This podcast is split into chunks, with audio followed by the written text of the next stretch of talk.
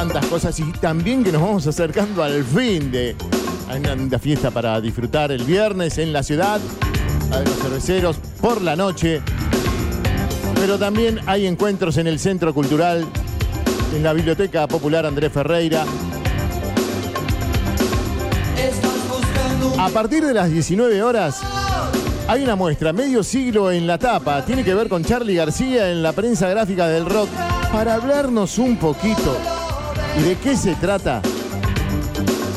Lo tenemos a Alfonso Ponchi Fernández, que es investigador, coleccionista, periodista, también tiene un programa de radio en la ciudad de La Plata.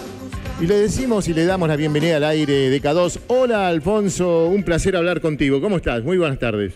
Hola, ¿qué tal? Buenas tardes a todo Contramano y a la gente ahí de Necochea. Gracias, Alfonso, por atendernos. Bueno, vos sabés que estábamos hablando con la gente de producción, la producción general me contaba un poquito de esto que vas a realizar y todo lo que vos eh, lo vamos a ver en la ciudad, pero es algo tremendamente que a mí me sorprende. Yo soy un fanático de Charlie, ¿no? Y me supongo que vos también y de nuestra música del rock nacional. Pero vos con esta muestra, contanos un poquito, vos tenés una colección de revistas, tiene que ver con toda esta prensa gráfica que ha aparecido siempre Charlie García o diferentes músicos. En esta ocasión traes a Charlie García a la ciudad. Exacto, eh, fue una iniciativa del Instituto Cultural de la provincia de Buenos Aires que en octubre del año pasado, como en octubre cumple Charlie, eh, surgió de hacer el mes García y en ese marco eh, se creó la muestra y después surgió la idea de hacerla itinerante y esta salida a Necochea, bueno, fue surgiendo y así estaremos. Se trata efectivamente de Charlie García en la tapa de las revistas especializadas. Sí. Yo colecciono revistas de rock de todos los tiempos y, y tengo de todas las bandas, de todas las épocas.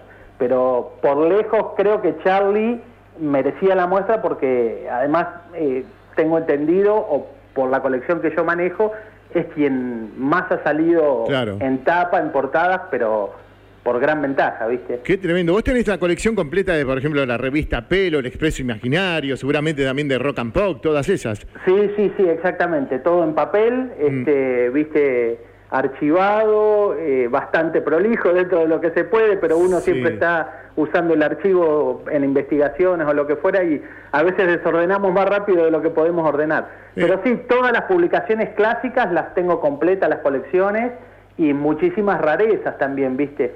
Y es un universo igual eh, que aún desconocido, no sé cuánto más hay por buscar, porque cada vez que más busco, más aparece. Seguís encontrando y escuchame, te pregunto la edad, ¿qué edad tenés?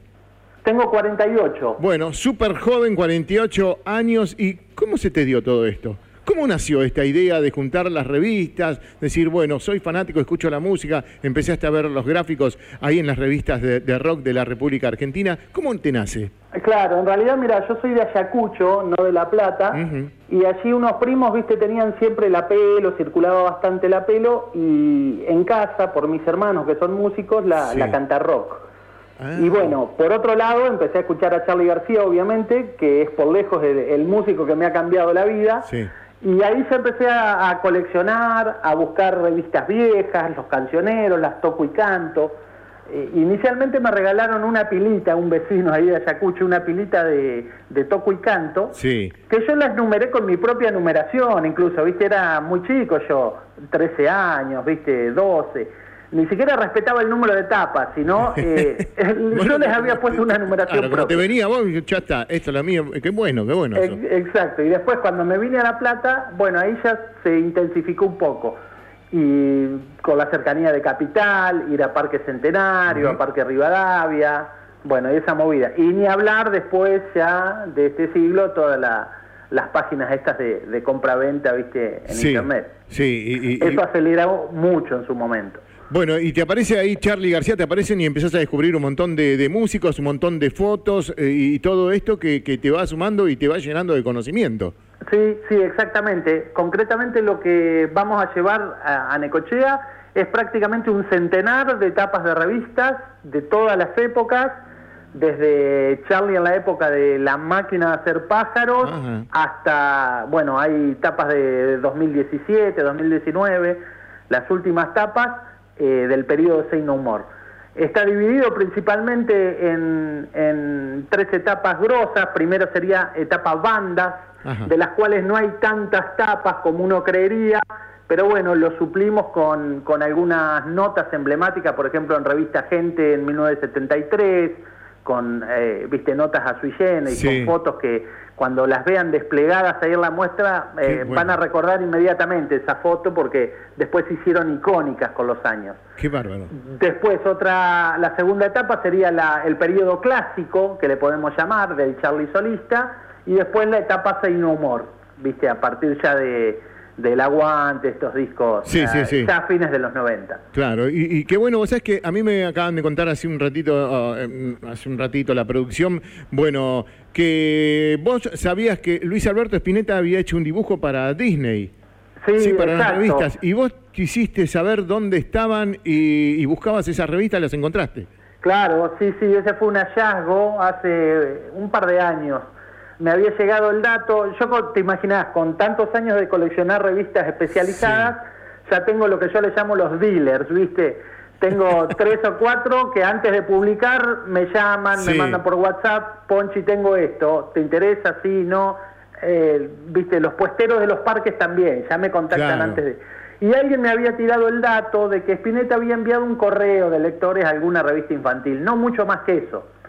Entonces me puse a rastrear y bueno, di finalmente con que era la Disney Club de, mm, de 1964 y es un payasito que después fue publicado en, este, en internet, si, si buscan seguramente lo van a encontrar. Hasta donde yo conozco es la primera expresión artística publicada por el flaco, porque después había un relato, un cuento que está en, la biografía que hizo Sergio Marchi, el oficial, que había salido en la Anteojito tengo entendido, pero ese es de 1965, un año después. Qué bárbaro. el flaco se le encantaba dibujar por todos, bueno, en todos. Y es más, no solo para sus álbumes también que hacía dibujos, sino para además músicos. Claro. Eh, se entretenía haciendo, bueno, una de las tapas del tiempo es veloz de, David Clebón. veloz, exactamente. Los dibujos son de, del flaco. Sí, sí, un gran dibujante, un artista integral, digamos. Sí. Otro que es muy bueno dibujando el Indio Solari. Hay trabajos en, en sus memorias, en el libro este de memorias, incluye unos dibujos realmente